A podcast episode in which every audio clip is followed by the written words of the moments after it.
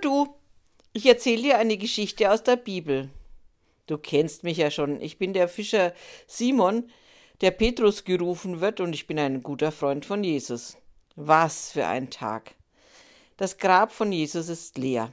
Maria aus Magdala hat uns heute in den frühen Morgenstunden mit dieser Nachricht geweckt. Ich bin von meinem Schlaflager aufgesprungen und mit Johannes zum Grab von Jesus geeilt. Wirklich leer. Verwirrt sind wir wieder heimgegangen. Später kam Maria wieder zu uns. Sie war nochmal am leeren Grab und hat dort, kaum zu glauben, Jesus getroffen und gesprochen. Er lebt. Wir waren alle durcheinander. Und dann am Abend stand Jesus plötzlich bei uns im Raum. Friede sei mit euch, begrüßte er uns. Er war eine Weile bei uns und redete mit uns. Ich kann es gar nicht fassen. Jesus lebt. Endlich wollten wir uns alle zum Schlafen hinlegen, da hämmerte es an unsere Tür. Wir machten auf, draußen standen zwei Freunde von uns. Sie hatten gestern noch erzählt, dass sie heute zu sich nach Hause gehen wollten, weg von Jerusalem. Was machten die zu so später Stunde an unserer Tür? Ganz abgehetzt und aufgeregt wirkten sie. Also machte ich die Tür auf und bat sie herein. Die anderen alle kamen auch von ihren Schlafstellen, durch das heftige Klopfen hatten sie ja gehört, was los war. Jeder suchte sich einen Sitzplatz, und dann fingen die beiden an zu erzählen. Wir haben Jesus gesehen, gesprochen, und er hat das Brot mit uns geteilt, platzte es aus Kleopas heraus. Unglaublich, unglaublich. Nun, wir hatten ja vor kurzer Zeit auch Jesus hier bei uns zu Gast. So sehr überraschte uns diese Nachricht dann doch nicht aber neugierig waren wir schon. Wie war es denn so gewesen? Also baten wir die beiden zu erzählen, wie das denn abgelaufen ist und wie es war. Also, sagte der andere, sein Name fällt mir nicht mehr ein. Also, wir sind heute, wie besprochen, nach Emmaus gelaufen. Wir waren traurig und bedrückt. Jesus starb und viele unserer Hoffnungen und Wünsche starben mit ihm. Wir hatten so gehofft, dass mit Jesus alles anders, besser werden würde. Doch dann der Tod am Kreuz. Ja, erzählt dann Kleopas weiter, auf einmal gesellte sich ein fremder Mann zu uns. Er fragte, warum wir denn so bedrückt seien. Und wir erzählten ihm von unserem Kummer, dass Jesus gekreuzigt wurde, weil der hohe Priester und der Rat der Priester ihn für gefährlich hielten, und dass wir gehofft hatten, Jesus sei der erwartete Retter Israels. Und nun ist er schon drei Tage tot. Dann die Nachricht von den Frauen, das Grab ist leer und später Jesus lebt. Unseren ganzen Kummer und unsere ganze Verwirrung erzählten wir dem Fremden. Der andere erzählte dann weiter. Da schaute uns der Fremde an, schüttelte den Kopf und fragte, Warum seid ihr so begriffsstutzig?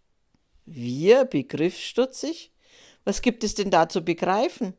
Doch der Fremde sprach weiter, Wisst ihr nicht, was die Propheten gesagt haben?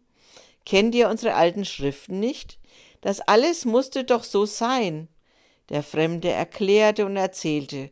Wir hörten gespannt zu und mit der Weile verstanden wir.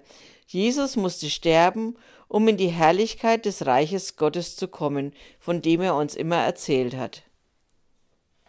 Kleopas sprach dann weiter, mit glänzenden Augen, so begeistert war er. Und dann waren wir plötzlich in Emmaus. Die Zeit ist so schnell vergangen. Der Fremde wollte weiterziehen, doch wir baten ihn, mit uns zusammen zu essen. Es wurde ja schon bald dunkel und eine Stärkung konnten wir alle vertragen. Also ging er mit uns ins Haus, wir deckten den Tisch. Der Fremde nahm das Brot, sprach das Dankgebet und brach es in Stücke. Die Stücke reichte er an uns weiter und da da haben wir ihn endlich erkannt, erzählte der andere weiter. Es war Jesus, Jesus, unser Meister. Er, der tot war, ist lebendig. Er hat uns auf unserem Weg begleitet. Er hat uns erklärt, dass das, was geschehen ist, richtig ist. Er hat mit uns am Tisch gesessen und das Brot geteilt. Jesus lebt. Und, wollte ich wissen, und wie ging's dann weiter? Nichts ging weiter. Kaum hatten wir Jesus erkannt und sind aufgesprungen und wollten ihn mit Fragen bestürmen, da war er weg. Wir haben kurz überlegt, was wir nun machen sollten, doch dann, dann war uns klar, wir müssen zurück zu euch und euch davon erzählen. Jesus lebt, er ist wirklich auferstanden, erklärte Kleopas. Der andere ergänzte, wir sind den Weg von Emmaus zu euch in einer Rekordzeit gelaufen. So schnell haben wir die zehn Kilometer noch nie geschafft. Wir alle haben aufmerksam zugehört. Es gab noch mehr Menschen, die erlebt haben, dass Jesus lebt, obwohl er doch gestorben war. Wir boten unseren Freunden an, hier bei uns zu schlafen, also rückten wir etwas zusammen. Doch zunächst gab es für sie noch was zu essen. Es war ja ein langer Tag mit vielen Kilometern auf den Beinen. Wie es wohl weitergeht, die Sache mit Jesus, ich bin gespannt. Und gleichzeitig habe ich Angst. Auf mich wird er ja wohl ganz schön sauer sein. Ich, der Petrus mit der großen Klappe, der von jetzt auf dann zum Angsthasen wurde.